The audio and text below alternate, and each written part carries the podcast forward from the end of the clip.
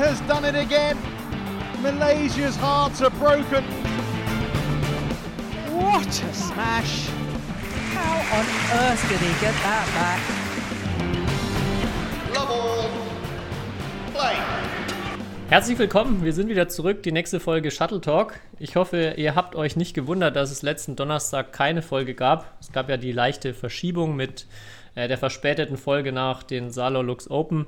Ähm, aber als kleiner Tipp, folgt uns einfach auf Instagram, äh, dann seht ihr ja, wann die nächste Folge rauskommt. Damit habe ich auch den nächsten Spieler wieder eingebaut. Für alle, äh, die regelmäßig zuhören, wissen Bescheid. Vielleicht habt ihr es gehört. Ich bin auch gespannt, ob unser heutiger Gast den Spieler erkannt hat. Ich freue mich riesig, den frisch gebackenen Jugend-Europameister Matthias Kicklitz bei uns im Podcast begrüßen zu dürfen. Danke. Und natürlich auch an dich wieder ein herzliches Willkommen, Kai. Ich freue mich genauso, dass du auch wieder mit dabei bist. Ich freue mich auch. Endlich mal jemand, der Ahnung hat von Herren Einzel heute hier. Ja, stimmt. Es war seit Marc keiner mehr da. ähm, ja, ich hatte es gerade schon angesprochen. Äh, natürlich letzte Woche Riesenerfolg für dich. EM-Gold im Mixed, Bronze im Herren-Einzel. Und natürlich erstmal so die Frage, schon ordentlich gefeiert und wie hast du es schon ja, verarbeitet? Wie geht es dir so nach dem Riesenerfolg? Ja, also mit dem Feiern ist ja so eine Sache jetzt in den Corona-Zeiten. Also mit Familie natürlich und mit der Mannschaft auch vor Ort so ein bisschen untereinander verkraftet. Also ja, mir ist es so wahr geworden schon. Am Anfang war es ein bisschen schwer, es ist wirklich so, also so ein erfolgreiches Turnier Ende der Jugend abzuschließen mit. Also ja, das musste man erstmal einem richtig wahr werden. So. Warst du selber überrascht erstmal von, vor allem von dem Titel? Also Einzel weiß ich ja, das hattest du auch gesagt, das war so dein Ziel, die Medaille zu holen. Ähm, dass es jetzt im Mix am Ende Gold ist, für dich eine große Überraschung oder auch schon im Hinterkopf gehabt, so das geht, da geht was im, im Mixed-Wettbewerb? Also das Ziel war natürlich in beiden Disziplinen eine Medaille zu holen. Also wir wussten, wenn wir gut spielen, dass wir jeden schlagen können, aber dass wir dann genau in dem Moment so gut performen können, das ist natürlich gut, also auch geil für uns natürlich. Also da wir jetzt, sag ich mal, also ich jetzt extrem normal nur Einzel trainiere und in den letzten drei Wochen davor zwei, dreimal in der Woche Mix gemacht hat, fand ich das schon, dass wir sehr gut gespielt haben dafür. Das auf jeden Fall, ja. Aber Einzel hat nicht drunter gelitten, dass du dann, dann hast du ja wahrscheinlich weniger Einzel trainiert die Wochen davor, oder? Ach, ach so, ja, also ein bisschen ja, aber es hat jetzt nicht drunter gelitten. Also ich sag mal, ich glaube, ich hätte jetzt vielleicht nicht gegen Christo gewonnen, auch wenn ich jetzt die zwei Einheiten in der Woche mehr hätte. Ja. Ich also gesehen, kann man sagen, sorry. Ich habe ich hab gesehen, dass ihr alle danach in, ins Meer gesprungen seid. War das so, war das irgendwie eine, oder See oder was weiß ich was, sah auf jeden Fall ziemlich kalt aus. War das irgendwie so eine Wette oder so eine Absprache, dass bei einem bestimmten Erfolg ihr irgendwie ins kalte Wasser hüpft in Finnland? Ja, also ich hatte mit meinem Heimtrainer Erik äh, die Abmachung, wenn, wenn ich einmal Gold hole, dann springen wir zusammen ins Wasser. Okay. Und äh, dann hat das ganze Team, also fast das ganze Team gesagt, dass die mit reinspringen. Und ja, die Trainer dann auch halt. Und ja, war eigentlich eine witzige Aktion nochmal so als Abschluss in den kalten See da rein. Und wer, wer hat es nicht gemacht? Wer hat sich nicht getraut? äh, es waren schon ein paar Spieler, ja, vier, fünf Okay. Spieler so. Okay. Also es gibt nicht einen Loser, sondern mehrere. Nee, es waren, glaube ich, vier, vier Spieler, ja. Ja, okay. Ja, du hast es gerade schon angesprochen, bis auf das Halbfinale alle Spiele gewonnen und äh, ich glaube auch außer dem Mixed, im Mixed nur im Halbfinale, nee, im Finale mal einen Satz, nee, Halbfinale war es, wo ihr einen Satz abgegeben habt. Halbfinale, ja. Also rundum zufrieden oder sagst du, es wäre noch was besser gegangen? Also Mix wäre auf jeden Fall nichts besser gegangen, da bin ich ganz ehrlich. Äh, Im Einzel hätte ich vielleicht in den ersten Runden ein bisschen solider spielen können. Also ich habe es mir einen Tick schwerer gemacht, als es sein musste. So und ja, gegen Christo habe ich auf jeden Fall einen sehr, sehr guten ersten Satz gespielt. Den zweiten ist er dann sehr davongezogen, so. Da hätte ich nochmal gerne, vielleicht nochmal einen Satz so gut mitgespielt. Ja. Du sagst es schon so in den ersten Runden, dass du da vielleicht ein bisschen zu viel Punkte abgegeben hast.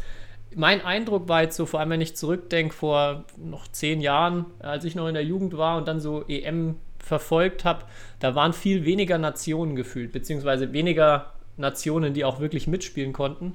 Ähm, es waren jetzt, finde ich, sehr bunt von den Flaggen auch, die gut mitspielen konnten. Also du hast ja auch gegen, ich glaube, äh, Portugal, Kroatien, äh, also generell sehr, sehr viele, auch kleinere Länder mit dabei, die aber doch, finde ich, mittlerweile ein ganz gutes Level haben. Hast du auch den Eindruck, dass so jedes, jede Nation auch so ein bisschen aufholt und dass es nicht mehr die, in Anführungszeichen, Freilose jetzt gibt auf so einem, äh, auf so einem Level? Ich denke, dass jede, also viele Nationen schon deutlich besser geworden sind, auch kleinere Länder, die dann schon mit ein, zwei ganz guten Spielern ankommen. Das sieht man jetzt vielleicht auch mit Schweden, dass sie zweimal im Finale waren, also mit Ede Durell, dass Serbien zweimal eine Medaille geholt hat. Also ich finde schon, dass kleinere Länder, man merkt, dass sie wirklich ein, zwei gute Spieler haben und die auch vorne mitspielen. Und natürlich auch die hinteren Nationen teilweise auch ganz gut sind. Also na klar habe ich mehrere Punkte abgegeben in den ersten Spielen, aber es waren jetzt auch nicht Spiele, wo es sein musste. Also es war, habe jetzt auch nicht mein Bestes gespielt. Aber ja, ich finde schon, dass mehrere Nationen schon aufholen jetzt. Und ich fand auch, dass Dänemark jetzt nicht so besonders stark im Individualturnier war. Genau, haben am Ende ja nur Herren Doppel gewonnen. Also muss man ja schon wirklich bei Dänemark von nur sprechen und auch nur ein oder zwei Finalteilnahmen. Ich glaube, nur im Herren Doppel waren sie überhaupt im ja, Finale, und oder? Eine Medaille noch. Ja, genau, also schon äh, im Vergleich zu den letzten Jahren da deutlich weniger. Vielleicht noch Fazit Teamturnier von dir. Da war es ja äh, Viertelfinale dann leider Schluss äh, gegen Russland da werdet ihr sicher oder habt ihr ja sicher auch gehofft, eine Medaille zu holen. Russland jetzt aber natürlich auch echt ein guter und schwerer Viertelfinalgegner. Wie war da so bei euch äh, das Fazit, aber auch die Stimmung? Ja, also das Ziel war auf jeden Fall eine Medaille. Wir wussten, dass wir eigentlich ein echt gutes oder starkes Team haben. Wir haben ja auch knapp 3-2 gegen Dänemark in der Gruppe verloren. Hatten dann auch ein bisschen Lospech mit Russland, kann ich so mal sagen. Aber ja, gegen Russland war schon sehr schwer, fand ich. Also die waren, waren schon gut, extrem bei der Damenseite. Die haben ja auch im Individualturnier damals und Damendoppel gewonnen und hatten auch ein gutes Mix. Da wussten wir, dass es sehr schwer wird, da zu punkten. Aber ja, am Ende glaube ich schon, dass wir um die Medaillen spielen konnten, aber haben es, glaube ich, an dem Tag gegen Russland nicht auf die Reihe gekriegt einfach. Das würde mich auch direkt interessieren. Was denkst du so, äh, macht die russischen Damen so stark oder was, hat, was können die so besonders gut? Also sag mal, technisch sind sie nicht immer die Besten so. Genau. Das muss man schon mal feststellen. Genau, ich habe ich hab auch bei eurem, bei eurem Halbfinal Mixed bei der Dame äh, zugeguckt und dann, ich konnte auch erst so die ersten Ballwechsel nicht glauben, dass die an 1 gesetzt sind, weil es sah erstmal so aus, als ob sie keinen Ball mit der Rückhand eigentlich schlagen kann. Aber sie macht das ja unglaublich gut, also gefühlt entgegen jedem, in Anführungszeichen, Lehrbuch oder dem, was man sonst so sieht, aber ja, im Doppel hat sie ja gewonnen. Das ist äh, verrückt. Kommt einfach so viel zurück von den Bällen her oder ist es so schwierig, sich darauf einzustellen, auf die unkonventionelle Spielart vielleicht? Weil jetzt im Mix extrem fand ich, dass sie also unerwartete Bälle sehr zurückspielen, also teilweise auch so, wo man einen Ball spielt, der, sag ich jetzt mal, von anderen Nationen nicht so kommt. Oder generell haben die ein sehr hohes Grundtempo im Drive, im Midcourt so und ans Netz. Also auch der Herr ist sehr viel nach vorne gegangen und so generell taktisch, glaube ich, gibt es da nicht so viel bei denen. Das ist sehr viel gebolzen, einfach im Mix. Im Damendoppel, das Finale, habe ich geguckt. Da fand ich, war, haben die sehr geduldig auch gespielt und hatten halt auch einen ganz guten Angriff. Also generell nicht so viel Fehler gemacht, halt einfach konnten länger den Ball mit Tempo reinspielen als die anderen Damen halt. Und das macht halt extrem viel aus. Du spielst ja jetzt für Wittdorf. Ich weiß gar nicht, ist Nina Wislowa noch bei euch im Kader? Ja. Wenn du, wenn die Saison nochmal losgeht und äh, du, du mit ihr beim Punktspiel zusammen bist, frag sie bitte mal, ob sie die trainiert, weil ich habe ganz oft so gedacht, das sieht technisch schon ein bisschen nach Nina Wislova aus. Jeder, der sie nicht kennt, mal bei YouTube einfach reingucken. Äh, auch Bronze bei Olympia gewonnen und würde man erstmal nicht so glauben, wenn man sie äh, spielen sieht. Äh, Finde ich ganz spannend. Nee, ich weiß, dass diese, die damals, die Anastasia Shapovalova, dass die auf jeden Fall mit der Wieslova, glaube ich, ein bisschen zusammen trainiert. Mhm. Ja, aber der, bei der ist technisch geht's eigentlich. Also das mhm. sieht noch besser aus als bei den anderen Russen. Das ist doch die mit dem Kreuzbandriss, oder? Ja, ich glaube, die hat im Januar oder Dezember einen Kreuzbandriss geholt ja, ja. und hat da am Einzel gewonnen. Auch nicht schlecht. Irgendwelche Wunderheiler auf jeden Fall in Russland. Äh, ich hätte noch eine Frage zum Mixfinale. Ähm, weil ich hatte immer das Gefühl, ihr wart eigentlich irgendwie, ich hatte immer das Gefühl, ihr seid das bessere Mixed oder ihr habt das Spiel eigentlich so im Griff, aber trotzdem war es ja irgendwie sehr knapp zu 19 und zu 19. Und ähm, die Spieldauer war ja auch, glaube ich, unter einer halben Stunde. Also es waren sehr viele so kurze Ballwechsel. Wie war das so, also wie hat sich das so angefühlt? Weil in so wichtigen Spielen hat man ja immer das Gefühl, da kann man jetzt nicht so irgendwie glänzen oder spielt man jetzt nicht das schönste Batman, sondern da kommt es einfach auf Details an oder beziehungsweise wie, wie hat sich das angefühlt für dich so im Finale? Also wir haben schon im Mix gemerkt, dass es sehr, sehr kurze Ballwechsel waren und dass das Spiel ja. auch nicht lange ging. Ich finde, man hat generell gemerkt, dass auf beiden Seiten sehr viel Nervosität war. Also es ja. ging ganz viel, ging es eigentlich nur ums 1 bis 4 und ich und Tung wussten eigentlich ganz gut, dass wir ganz gute Aufschläge haben und ganz gute Annahmen. Und ich glaube, deswegen hatten wir auch eine ganz gute Führung eigentlich im zweiten, aber ich sag mal, wir wurden, wurde es vielleicht bei 16, 11, wurde es so ein bisschen klar, dass wir vielleicht gerade am Gewinnen sind.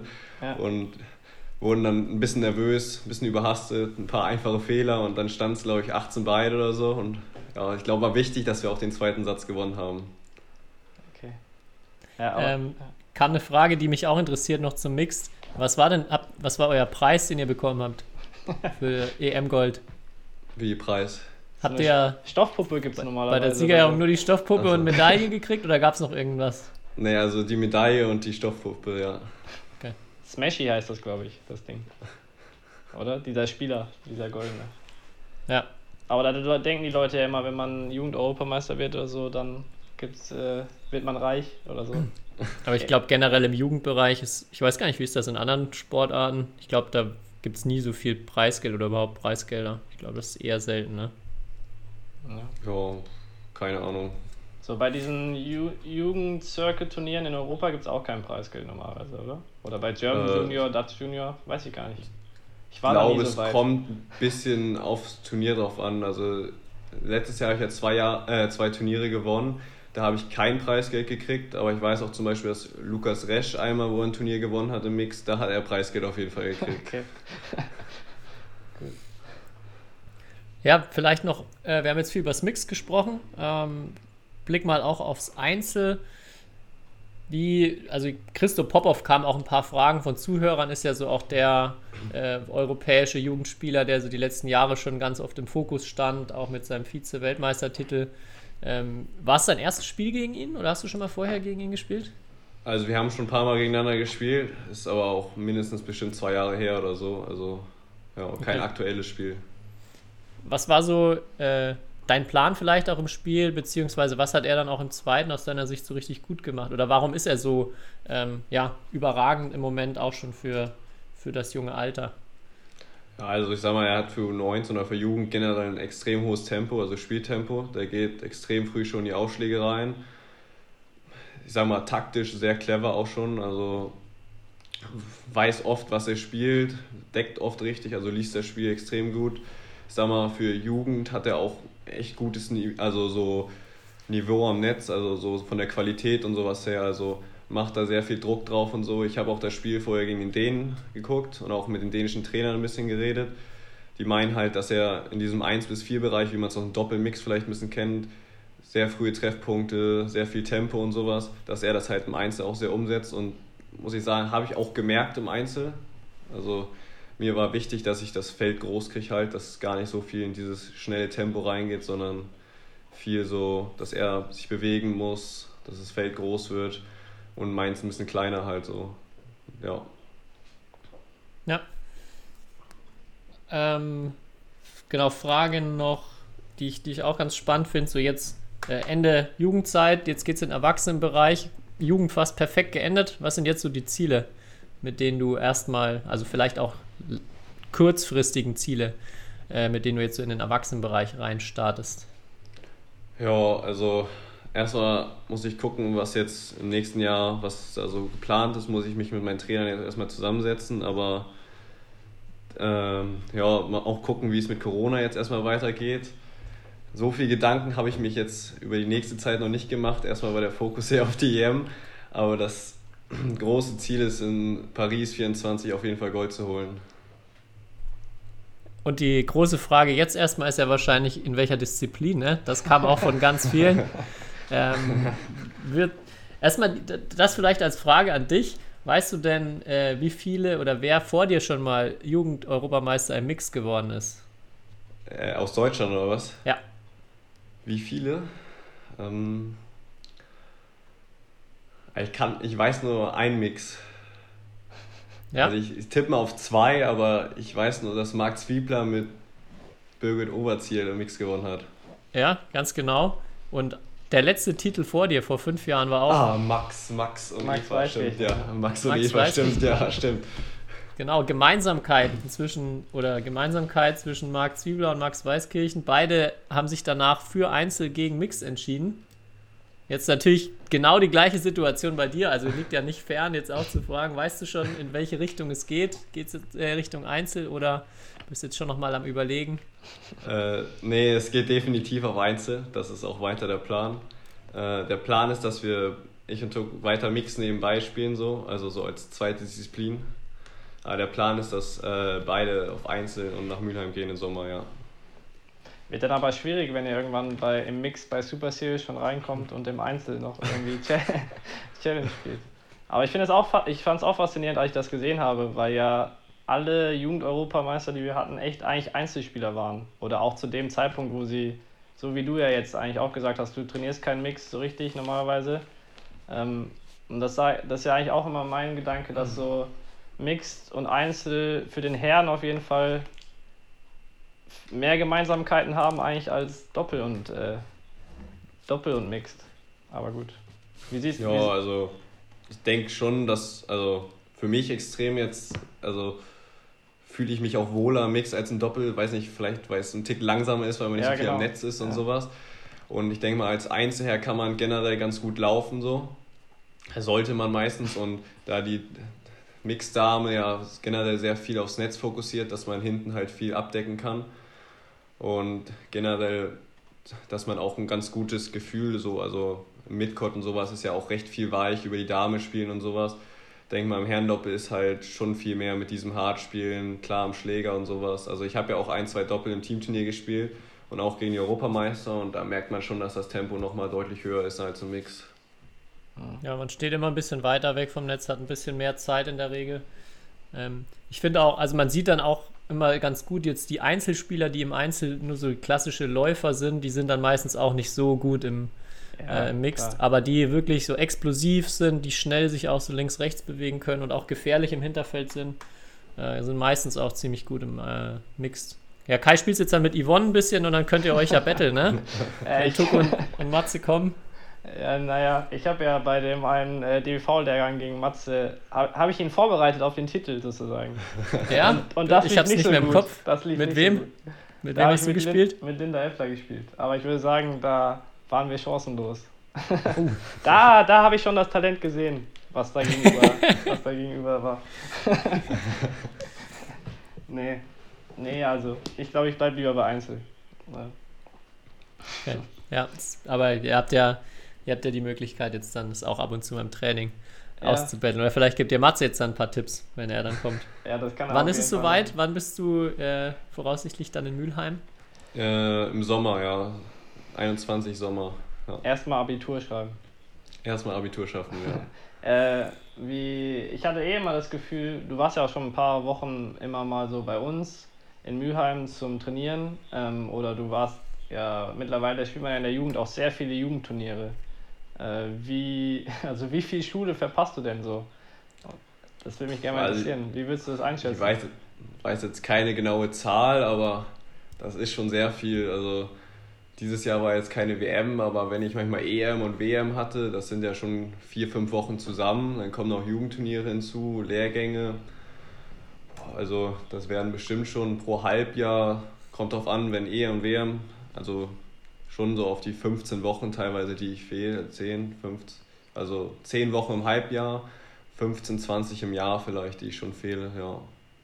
Das ist schon einiges auf jeden Fall. Und, ja.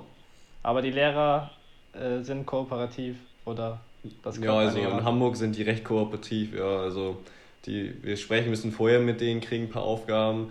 Jetzt zum Beispiel, da müssen wir recht viel nachholen, weil jetzt halt auch recht viele Klausuren kommen und so. Ja. Die Zeit halt so nach einer EM oder WM ist halt recht stressig immer die Woche da drauf, aber sonst so auf Turnieren und Lehrgängen geht's eigentlich. Ja, jetzt im Moment natürlich auch nochmal spezielle Bedingungen mit Corona, hatten wir vorhin schon mal angesprochen. Ähm, habt ihr, ich weiß gar nicht, wie ist es? Kannst du jetzt dann auch Online-Unterricht irgendwie, der vielleicht ja bei euch auch stattfindet, dann teilweise auf den Turnieren machen? Ja, also wir haben ein iPad von der Schule gekriegt. Das ist eigentlich ganz praktisch. Darüber arbeiten wir auch in der Schule. Und dann haben wir auch in der Corona-Zeit hatten wir halt viel Online-Unterricht. Und das hat eigentlich ganz gut so geklappt. Ja. Und bei euch Training, wie sieht es da im Moment aus? Also momentan sind die Truppen wieder verkleinert worden. Also glaube ich seit zwei Wochen jetzt. Auch nur, ähm, morgens dürfen halt nur noch die, die in der Schule sind, trainieren und nachmittags halt die Kaderathleten halt. So Erwachsenentraining oder für die ganz Kleinen ist halt kein Training mehr und ist halt auch viel mit Abstand. Ja, und mit Maske in die Halle kommen, immer Hände desinfizieren und ja. Mhm. Wie lange hattet ihr denn überhaupt, hattet ihr eine Phase, wo ihr gar nicht trainieren durftet? Und äh ja, also wo Corona halt angefangen hat, Ja. glaube ich, durften wir 10, 11 Wochen nicht trainieren. ja. Dann durften wir in Vierer-, Fünfer-Gruppen trainieren. Mit Abstand und ohne Netz, kein Doppel, nur Einzel. Ja. Ja. Wie ist denn das so? Weil, also 10, 11 Wochen in der Jugend ist ja sehr lang und auch jetzt so diese Jugendzeit, ich meine, Erwachsenenzeit, da hat man kaum, die geht 10 Jahre. Ähm, aber in der Jugendzeit, vor allem so in U19, ist ja eigentlich das wichtigste Jahr so in der Jugend. Äh, und dann, Ja. dann war da jetzt so sozusagen keine Turniere und sowas. War ja schon ein bisschen, stelle ich mir auf jeden Fall irgendwie blöd vor. So. Ja, also es war, die ersten ein, zwei Wochen waren eigentlich recht okay, weil ich im März und Februar recht viele Turniere gespielt hatte. Aber zehn Wochen war halt schon echt viel, extrem ohne Training jetzt, also so Feldtraining. Ich war halt jeden Tag laufen und hatte auch Krafttraining hier zu Hause, aber das war schon, war schon nicht so einfach, fand ich. Also von der Motivation her zum Training ging es eigentlich, aber es fehlte halt einem extrem dieses Badminton-Spielen und halt auch immer guck, zu gucken, sich mit, zu messen mit den anderen Spielern halt in Europa. Ne? Also das war halt das erste Turnier, wo sich alle halt wieder getroffen haben nach zehn Mhm. Monaten oder neun. Und ich sag mal, deswegen waren die Setzplätze vielleicht auch nicht ganz so, wie sie sein hätten sollen auf der EM. Also ich weiß nicht, im Herrendoppel waren zweimal Spaniern, drei und vier gesetzt oder so. Ich sag mal, die gehörten da vielleicht nicht ganz hin. So, also deswegen waren die Setzlisten vielleicht ein Tick anders, als sie vielleicht ausgegangen wären sonst so. Aber ja, es war schon nicht so eine einfache Zeit.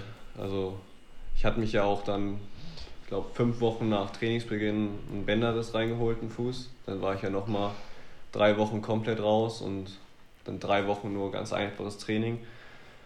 Und deswegen wusste ich halt generell nicht, wie fit ich zur EM komme oder auch, ob die EM überhaupt stattfindet, weil Jugend-WM wurde ja abgesagt. Ja. Ja, und die EM war ja auch sehr vage auf jeden Fall, ne? Also, ich habe Ja. das ja so ein bisschen mitbekommen und auch wurde ja auch auf jeden Fall verlegt, oder? Also, sollte eigentlich Ja. zu einem anderen Zeitpunkt stattfinden. Ja, also am Anfang soll es ja noch in Polen stattfinden und die Ja, wird dann genau. ja nach Finnland verlegt. Ja. Und ja, war auch erst zwei oder drei Wochen vorher kam auch erst die Info, dass die stattfindet. Vorher war es immer so ein, ja, vielleicht, vielleicht nicht. Und dann wusste man halt auch nicht, ob es noch ein Tag oder zwei Tage vorher abgesagt wird oder so, falls irgendwas passiert. Und man wusste halt auch nicht genau, wie es vor Ort passiert und so. Ja. Aber im Endeffekt gab es irgendwie was mit Fällen oder Probleme? Oder Ähm, ist wurden ja- reibungslos über die Bühne gegangen? Wir wurden ja vor Ort nochmal getestet, also in Deutschland ein Test und vor Ort ein Test. Ich weiß, dass eine Spielerin aus der Schweiz äh, in der Schweiz positiv getestet wurde und nicht anreisen durfte. Und dass ein Spieler aus Litauen vor Ort auch positiv getestet wurde und das ganze Land gestrichen wurde dann für die EM. Ach stimmt, das, hat, das habe ich gesehen, dass da Walkovers dann waren, genau. Okay, vielleicht noch letztes zur EM. Äh, kam auch die Frage, bleibt die Haarfarbe jetzt?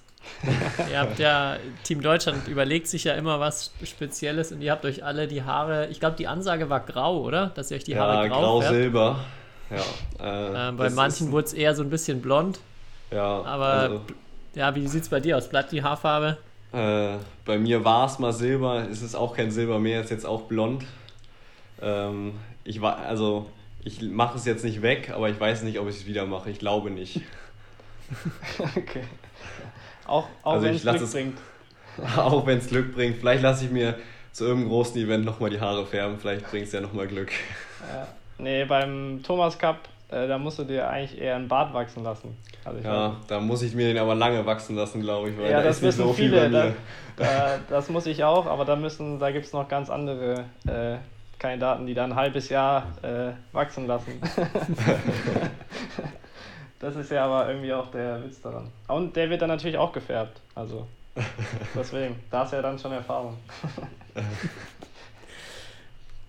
Ja, du bist ähm, von vielen jetzt ja auch, auch von uns, wenn du schon mal im Podcast reingehörst, ja oft auch so als die größte Nachwuchshoffnung, so im Herrenbereich vor allem auch genannt worden. Ähm, jetzt natürlich hast du, hast du das auch definitiv bestätigt. Merkst du da auch irgendwie einen gewissen Druck jetzt, vor allem Jugend vorbei, jetzt gehst du in den Erwachsenenbereich, wo es natürlich nochmal viel mehr Konkurrenz gibt und ähm, spürst du da irgendwie einen Druck von Seiten, vielleicht so von Seiten der Erwartungshaltung aus Deutschland? Eigentlich nicht so. Also für mich ist es kein Druck, es ist eigentlich ein bisschen eher eine Motivation. Also ich finde es eigentlich, na klar, findet es man gut, wenn man als neue Hoffnung oder als der nächste vielleicht bezeichnet wird, aber ich spüre jetzt keinen Druck, ich probiere meinen eigenen Weg zu gehen und ja, ich nehme es als Motivation mit eher. Inwie Okay. Inwieweit spielt es eine Rolle, dass deine, ich glaube, deine Eltern haben ja beide auch Badminton gespielt, oder? Ja, Relativ gut oder wie gut? äh, mein Vater hat zweite Liga gespielt und meine Mama ist dänische Meisterin. Ja. Also im, immer schon mit Badminton aufgewachsen. Äh, Ja, also meine Mama ist auch Badminton-Trainerin, so einen kleinen Verein hier. Und da war ich halt schon ganz klein auf mit in der Halle, weil mein Vater arbeiten war und ich dann mit in die Halle kam. Ja. Ja, und irgendwann habe ich auch mal zum Schläger gegriffen und wollte es halt auch. Also weiß nicht, ob man noch so ein paar Spieler so kennt, so Franziska Volkmann und Klar. Nene und Ina Vogt, die waren dann halt immer so in der Halle und da habe ich, durfte ich dann auch manchmal ein bisschen mit denen spielen und sowas. So, ja. Das würde mich auch interessieren. Kannst du dich an äh, so generell dein, dein Training in den ersten Jahren erinnern? Wie sah das aus? Ähm, weil du ja schon auch sehr gutes Ballgefühl, eine gute Technik, gut, recht variabel bist. Ähm, hast du da irgendwie, ja, vielleicht so ein paar Erinnerungen? Wie hast du trainiert am Anfang? Äh, ich habe ein paar Erinnerungen, ja. Ähm, ich hatte ganz lange Probleme, einen richtigen Schlägergriff zu kriegen, auf jeden Fall. Da ha- hatte meine Mama auch sehr Probleme, mir das beizubringen. Also ich war sehr lange mit der Bratpfanne unterwegs. Okay. ähm, äh, generell hatten wir immer so, also ein paar, mit denen ich so auf kleine Turniere so in Schleswig-Holstein rumgefahren bin, die so halt so drei Jahre, vier Jahre älter als ich waren und die halt natürlich auch besser als ich waren dann. Und ich glaube, ich hatte immer einen recht großen Ehrgeiz, halt die immer zu, zu schlagen und die Ältere wollen natürlich auch nicht gegen Jüngere verlieren. Ist ja sehr bekannt in der Jugend. Und ich glaube, das hat mir sehr viel gebracht in den ersten Jahren. Generell konnte meine, meine Mutter mir halt viel beibringen, halt aus, aus ihrer Spielerkarriere sozusagen. Und bei mir lief halt auch jedes Wochenende Batman im Fernsehen, da wir dänisches Fernsehen zu Hause haben und die ja jedes Turnier live übertragen. Da lief das dann halt jedes Wochenende und da hat man halt auch den ganzen Tag dann Batman geguckt halt. Ne? Ja. Siehst, äh, ganz kurz, Kai, siehst du da, äh, hast du da vielleicht noch ähm, Erinnerungen auch, weil das ist bestimmt ein Thema, das viele, die vielleicht auch Trainer sind, vor allem interessiert. Was hat dich denn dazu bewegt, an den Schläger endlich anders zu halten? Oder wie Äh, hat es deine was Mutter vielleicht dann geschafft? Ähm, ja, also ich glaube, meine Mama hat viel probiert. An alles kann ich mich jetzt nicht erinnern. Ich weiß, dass meine Mama mir manchmal die Hand an den Schläger getaped hat, sozusagen, sodass ich nicht wechseln konnte. Dann fing ich aber sehr viel auch an zu weinen, weil ich den Ball halt gar nicht mehr getroffen habe und so. Also, aber ich glaube, es war nicht immer so eine einfache Zeit zwischen, bei mir und meiner Mama oder auch meinem Vater manchmal beim Spielen so. Also, das gibt es ja öfters so bei Eltern Ja. und Kindern beim Sport, sag ich mal so. Und ja, irgendwann hat meine Mama in der Garage eine Schnur mit dem Ball hingehängt. Und ich war halt, glaube ich, selber recht motiviert, den Schläger richtig zu halten, weil ich habe halt gesehen, dass meine Mutter ihn anders hält, die anderen ihn anders halten und so. Also auch im Fernsehen halt gesehen, dass sie überhaupt nicht mit dieser Bratpfanne halt spielen. Ne? Und ich glaube, das hat schon mich da ein bisschen zu bewegt, das auch zu wollen. Und dann stand ich halt nachmittags draußen und habe dann immer gegengehauen und meine Mutter hat halt vom Küchenfenster rausgeguckt und irgendwann klappt es halt. Okay. Und wie ist das so heutzutage? Halten sich da deine Eltern oder deine Mutter vor allem äh, raus aus Badminton oder coacht sie dich noch so ein bisschen oder gibt sie dir noch ein paar Tipps oder hat sie noch was zu kritisieren? Äh, ja, generell fahren meine Eltern noch recht viel mit, auf, also so national auf Turniere, auch international manchmal.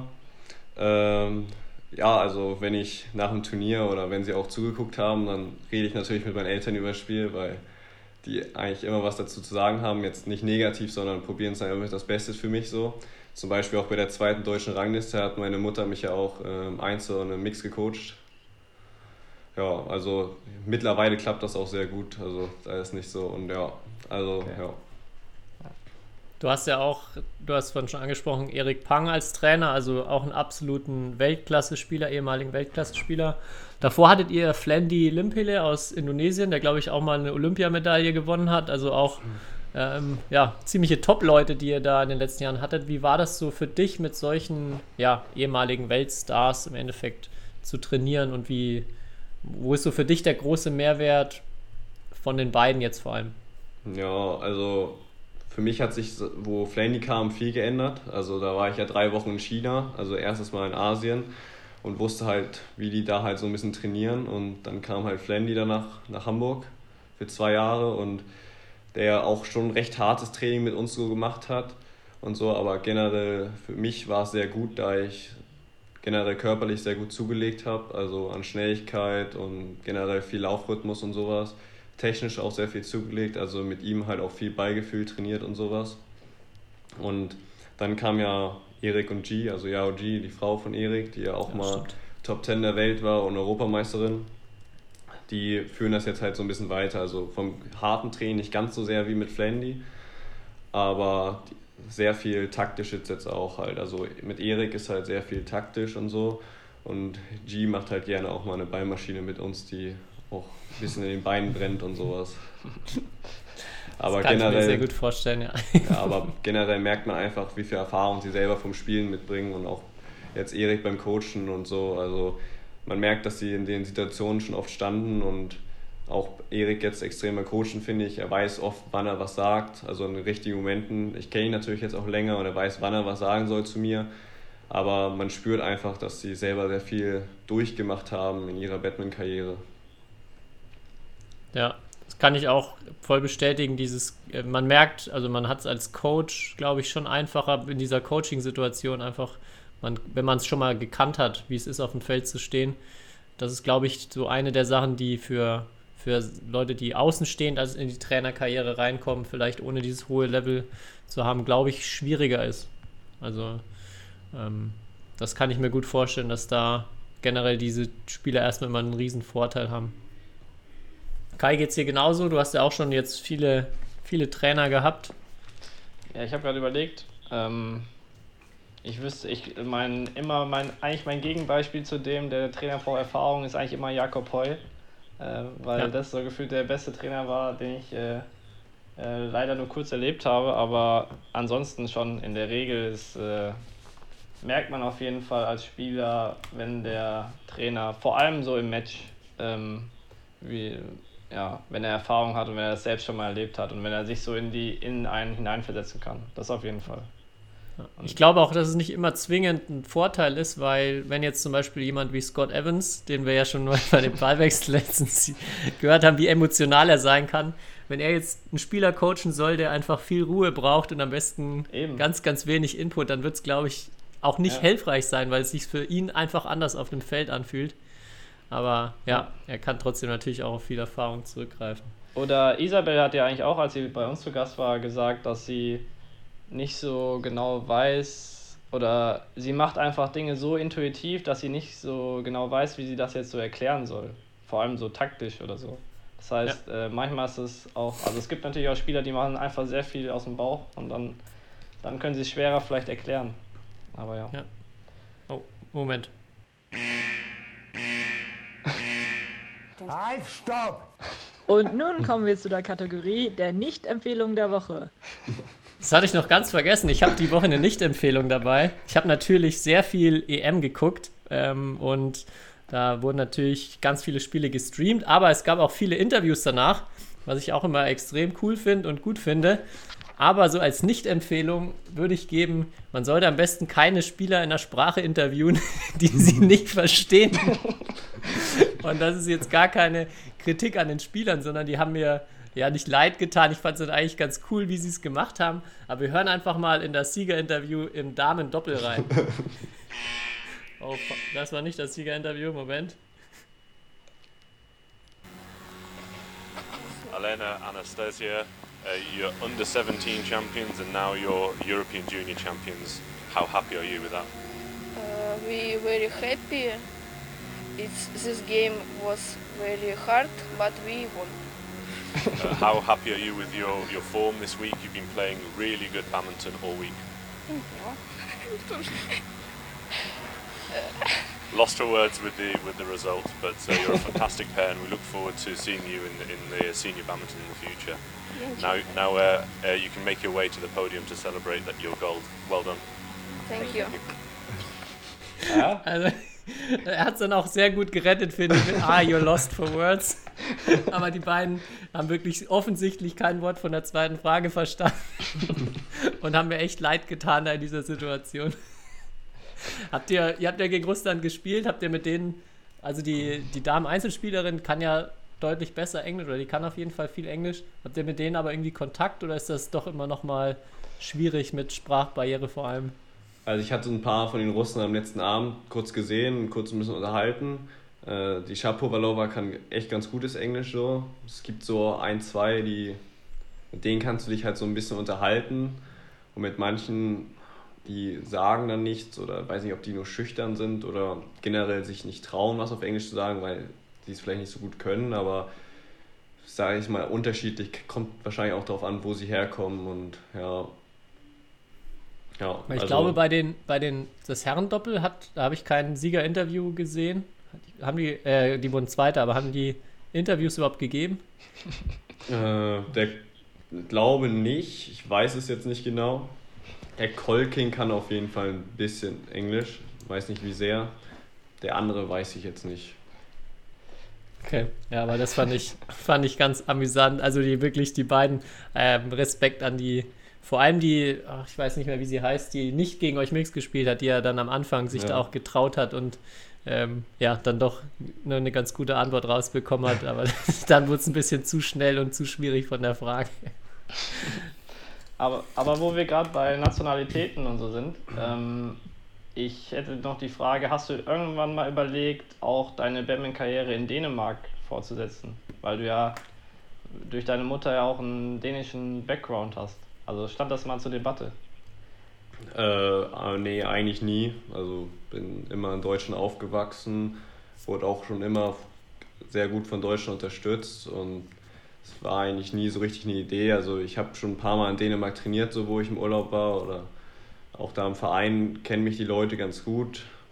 Also vielleicht mal überlegt, so für ein paar Wochen immer mal hochzugehen und zu trainieren, aber ich würde jetzt nicht für, äh, für den anfangen, für Dänemark zu spielen und die Nationalität zu wechseln. Okay. Weil ich habe ja deswegen gefragt, weil das ist ja schon mal vorgekommen auch.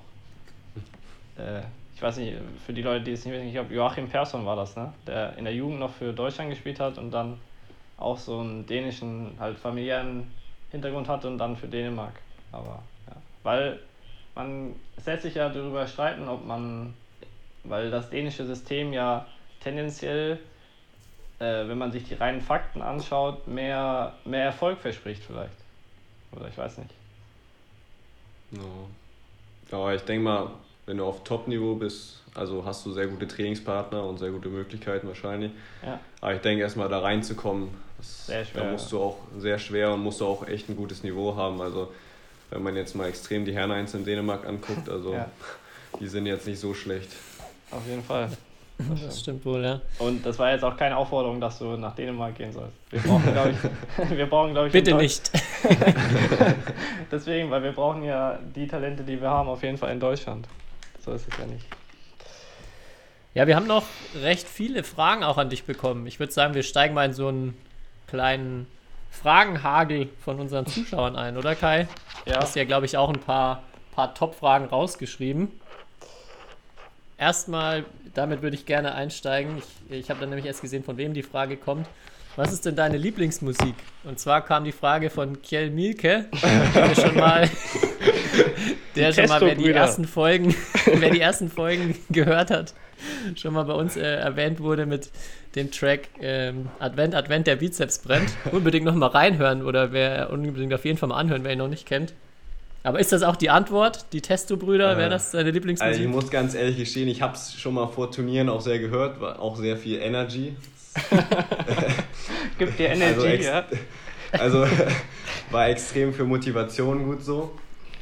Aber jetzt so generell, es ist momentan sehr viel Schlager. Schlagermusik, also manchmal auch Testo-Brüder, aber jetzt nicht so häufig. Aber generell so vorm Spiel höre ich gar nicht so viel Musik. Ich probiere mich eigentlich sehr viel aufs Taktische so vorzubereiten, also selber mental klar zu sein für die Taktik und so. Ja. Was, was für Schlager? Das interessiert mich jetzt. Du bist halt so im Gossip-Modus, ey. Äh, was? Ja, das sind die Sachen, die man sonst nirgendwo erfährt, Kai, Ja, ja? ja, das wäre jetzt auf jeden Fall die Bild-Zeitungsüberschrift, Ja. was, er, was er für Musik hört, ja. Äh, nee, ist sehr viel Partyschlager, ja. Okay. Aber nicht mehr den Wendler, ne? Der ist jetzt tabu.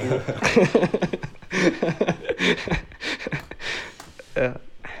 Aber Ja, da, Kai, machen wir mal abwechselnd, oder? Oder Ja. willst du noch ein bisschen was zu den Schlagern wissen? nee, alles gut. Äh, äh, eigentlich die, die, die, eine Standardfrage, die irgendwie unterschiedliche Leute immer stellen, aber die muss man hier beantworten auch. Was ist denn dein Lieblingssalatdressing? Salatdressing. Ja. Okay. Ähm, Salatdressing, da ich jetzt generell nicht so viel Salat esse. American Dressing oder so, also klassisch irgendwas, also ja. Okay.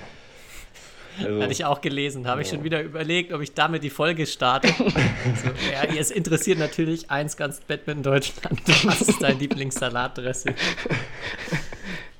Ja, dann eine Frage kam auch jetzt, du hast es ja vorhin schon erzählt, du hast auch ganz viele Woche, Wochen daheim trainiert. Was wäre so vielleicht dein Tipp für Training ohne Halle? Training ohne Halle. Ähm, ja, also ich habe jetzt generell früh, also auch im frühen Alter schon angefangen, recht viel laufen zu gehen. Also ich sag mal jetzt, wichtig ist auch nicht nur immer das Gleiche zu machen, sondern auch ein bisschen zu variieren. Also ich bin viel mit meinen Eltern, also mit meinem Vater früher laufen gegangen. Denk mal, das ist wichtig, generell auch für extrem für Badmintonspieler viele Sprints einzubauen. Also was ich gern mag, sind halt so Bergsprints oder so. Wichtig finde ich ist auch noch Schattenbadminton. Also extrem in Corona-Zeit war ich meistens erst laufen und dann halt Schattenbadminton danach gemacht. Also generell was für die Spritzigkeit. Also ein paar Footwork-Übungen, also meistens erst eine Footwork-Übung und dann zehn Ecken Schatten oder so. Also dass man wirklich den Speed da reinkriegt. Wie oft da noch? Also wie so von der Belastungsdauer? Also es kommt immer darauf an, wenn es jetzt nur Schatten und Speed war, kommt darauf an, wie ich mich gefühlt habe, aber meistens so 10 bis 20 Runden. Ähm, wenn ich laufen gehen, vorher, äh, vorher laufen war, also jetzt so mit Sprints, dann mache ich auch noch so vielleicht 8 bis 10. Wenn ich jetzt lange laufen war, dann mache ich vielleicht nur 5 oder so, aber mir ist generell recht wichtig, so ein bisschen Footwork und dann ein bisschen Schattenbadminton reinzukriegen, also generell diese Schnelligkeit aufs Feld zu kriegen. Das ist vielleicht noch ganz interessant, auch welchen Untergrund du da für wählst. Weil das glaube ich, also das frage ich mich zum Beispiel oft, wo mache ich jetzt am besten Schattenbadminton draußen? Ist ja doch begrenzt eher mit dem, mit dem Boden und auch dem Schuhwerk, das man dann draußen anziehen kann. Wo hast du es immer gemacht? Äh, ich habe es in der Einfahrt meistens gemacht, also ich habe es auch ein, zweimal auf dem Rasen ausprobiert, bin So auch rutschig, ne? einmal richtig aufs Maul geflogen.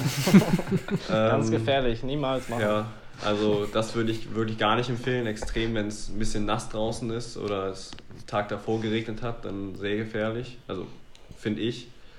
Generell würde ich gucken, wo man eine gerade Fläche hat und dann das macht. Ich finde nur wichtig, dass man, wenn der Boden sehr, sehr hart ist, dass man auch nicht zu viel macht, weil ich glaube oder finde selber, dass man ein bisschen Knieschmerzen dann kriegen könnte vom Boden. Also ja.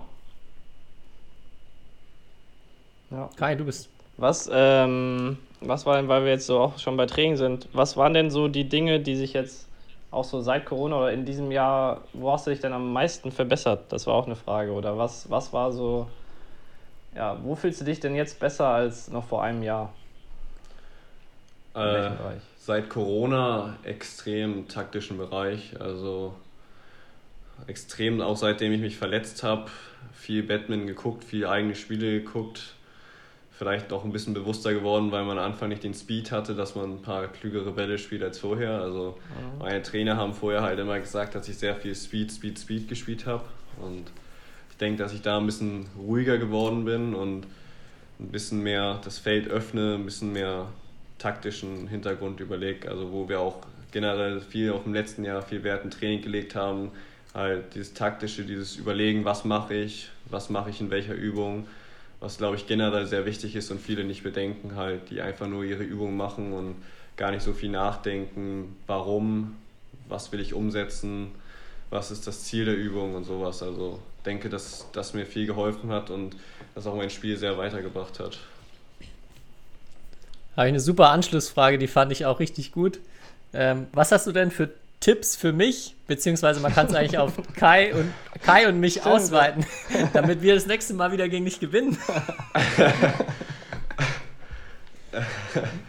Am liebsten keine, aber nee.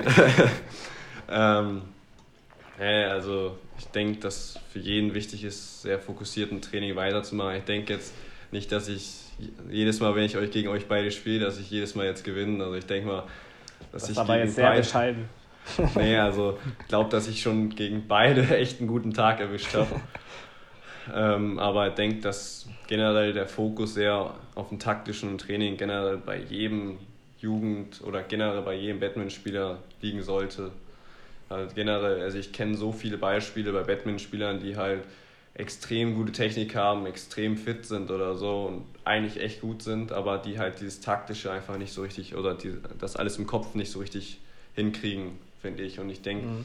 das ist generell auch was, was wir im Gegensatz zu den Asiaten umsetzen müssen. Also, weil die halt einfach oft schneller und fitter sind halt. Und denke, dass, dass teilweise die Dänen halt auch Herreneinzel extrem jetzt sehr gut machen. Also, dass sie taktisch sehr klug und auch clever spielen.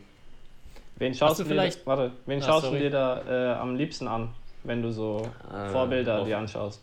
Taktisch auch. Also am liebsten generell in der Batman-Szene gucke ich am momentan Antonsen. Mhm. Ähm, ja, also Antonsen ganz oben auf jeden Fall. Ich finde Gemke ist auch, also er ist ein sehr guter Batman-Spieler, das will ich jetzt nicht sagen. Ne? Auch deutlich besser geworden. Ich, äh, aber es ist schon Antonsen am meisten. Also ja, Axel sind auch sehr gut taktisch, aber ich finde da finde ich Antonsen teilweise noch mal besser, also auch extrem, wo er gegen Momota da gewonnen hat und sowas mhm. oder wo er WM im Finale war dass er wirkt sehr, auch schon in der Jugend, wenn man nochmal das EM-Finale ihn gegen Max guckt, also der ist halt motiviert ab null beide, weiß, was er zu tun hat. Also ich glaube, das ist einer der besten Spieler, die in dem Bereich so. Was mich da auch interessieren würde, wie du vielleicht, ähm, hast du vielleicht eine Sache, die du mal konkret rausheben kannst, wie so deine, du hast ja angesprochen, dein Taktik, Verständnis sich selber verändert hat, so während Corona? Also wie hast du die Spiele analysiert und was war so vielleicht eine Erkenntnis, die du über dein eigenes Spiel gewonnen hast? Ja, also vorbereiten selber auf ein Spiel ist ja meistens erstmal, also jetzt bei EM erstmal ein Spiel vom Gegner gucken, erstmal ein Bild kriegen davon und dann halt mit dem Trainer besprechen, was, was kann er gut, was ist das Ziel gegen ihn halt. Aber selber ist mir oft wichtig, also dass der Fokus selber auf mich liegt, dass ich gute Beine habe, klaren Kopf und so halt und dass ich dann, dann mir immer wieder bewusst äh, mache, was ist die Taktik zwischen jedem Ballwechsel halt und so, ne? dass ich jetzt nicht auf einmal drei, vier Punkte schnell verliere oder so, weil ich jetzt zu überhastet oder irgendwas Neues ausprobieren wollte, sondern immer weiter probieren, die Taktik zu knüpfen, weil meistens klappt der Gameplan, den wir am Anfang gesetzt haben. Ja. Ich meinte, ja, ich meinte fast mehr bezogen auf, wenn du so eigene Spiele von dir dann nochmal im Nachhinein Ach angeguckt so, hast, ja. was, du, was dir vielleicht aufgefallen ist während Corona, wo du jetzt dann auch dran gearbeitet hast. Also vor allem, worauf hast du geguckt, wenn du dein, dein eigenes Spiel jetzt analysierst? Ja, also wenn ich selber Spiele von mir gucke, gucke ich sehr viel, welche Bälle spiele ich in welcher Situation. Also habe mich auch mit meinem Trainer hingesetzt in Corona über Skype, dann halt Spiele geguckt und dann haben wir von Gegnern oder von mir selber mal geguckt, so in welchen Situationen spiele ich was, wo hätte ich was besser machen können. Halt, da kann man auch gut auf dem Papier schreiben, so drei Listen, was habe ich gut gemacht und welches, also dann schreibst du in Stichpunkten halt die Situation hin. Wenn es öfter passiert, kannst du auch Striche dahinter machen, was habe ich nicht so gut gemacht oder was kann ich dann halt besser machen, so, ne, in welcher Situation halt. Und ich glaube, da merkt man einfach in, auch mit diesen Strichen dahinter extrem, in welchen Situationen oder wo mache ich öfter Fehler, wo mache ich taktische Fehler, wo kann ich mich verbessern und was mache ich halt gut so. Okay. Cool.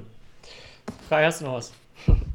äh, ja, eine Frage kam, dir ist anscheinend was Witziges bei Dutch, o äh, Dutch Junior passiert. Ich weiß nicht, ob man das erzählen darf oder so. Auf jeden Fall hat ein Teamkollege von dir äh, gesagt, du sollst mal äh, von deiner witzigen Be Geschichte bei Dutch Junior erzählen. Kannst du dich daran erinnern? Geschichte bei Dutch Junior. ja. Oder warte, ich suche nochmal den genauen Laut. Äh, ja, genau. Was war das Lustigste, was du bei den Dutch Junior Open erlebt hast? Oder kann man das nicht in der Öffentlichkeit erzählen? Doch, bestimmt. Also, ey, ich glaube, es ist das, dass wir, wir waren so Bungalows und sechs Jungs und dann haben wir Looping Louis, glaube ich, gespielt. Okay. Also, ich glaube, das ist die Situation, die gemeint ist und ein Spieler kam halt hier auf die Idee, weil alle Deutschen hatten die Bungalows auch nebeneinander, es waren so vier Bungalows irgendwie, wer die Runde, also Runde dreimal, also jeder drei Leben, wer alle drei Leben verliert, muss einmal nackt ums Bungalow laufen und so. und ja, das passiert, wenn man zu viel Freizeit hat, glaube ich, sowas. Und wie waren deine Looping Louis Skills? Ausreichend oder? Da wir das den ganzen Abend gespielt haben, musste ich auch einmal rennen. Okay. ja, alles klar. Ich habe noch eine. Was würdest du selber von dir sagen? Was sind deine größten Stärken? Oder was zeichnet dein Spiel aus? Äh, glaube, momentan ist schon, dass ich generell sehr viele Variationen in meinem Spiel habe. Also, dass ich, glaube ich, unangenehm für viele bin, da ich in vielen Situationen vielleicht auch manchmal ein bisschen überraschende Bälle spiele. So. Aber ich glaube auch generell, dass sich im letzten halben Jahr mein, also mein taktisches Verständnis sehr verbessert hat. Also dass ich recht schnell mich also auf die Taktik verändern kann. So. Ja, ja haben wir ja auch festgestellt. Oder ich habe ja auch im Podcast schon drüber gesprochen. Eine habe ich noch. Kai, hast du auch noch eine? Nee, mach Oder weiter. Mach ruhig weiter. Nee, hast du noch mehr? Ob ich noch mehr habe? Wie? Ja, hast, du bist ja eigentlich wieder dran. So, keine Ahnung, ich habe das Gefühl, sonst wiederholen wir uns. Äh, mach mal, glaub, Ja, ich habe keine von den, von den Zuschauerfragen mehr. Ich habe nur meine, meine so. Abschlussfrage, die ich diesmal stellen werde, wo ich so. diesmal dran denken will. Ja, mach, mach ruhig. Ähm, ja, ich frage normal immer, eigentlich habe ich beim Anfang immer, bei, wenn wir Gäste hatten, gemacht, die letzte Mal habe ich es leider vergessen. Ähm, mich interessiert immer bei Spielern, was sind so Eigenschaften, die sie bei anderen Top-Spielern, vor allem wenn du jetzt vielleicht so an die Leute denkst, ähm, die du jetzt auch im Jugendbereich kennengelernt hast, die absolut spitze sind und die, äh, ja, wo du sagst, die sind richtig, richtig gut. Was haben die für Gemeinsamkeiten? Gibt es eine Sache, die du bei allen feststellen kannst? Also irgendeine Fähigkeit aus spielerischer Sicht oder vielleicht auch eine Persönlichkeitseigenschaft? Ich denke jetzt mal, wenn ich jetzt mal so aufs Herreneinzel gucke, da sind ja schon die Franzosen jetzt in den letzten Jahren der Jugend schon ganz gut gewesen.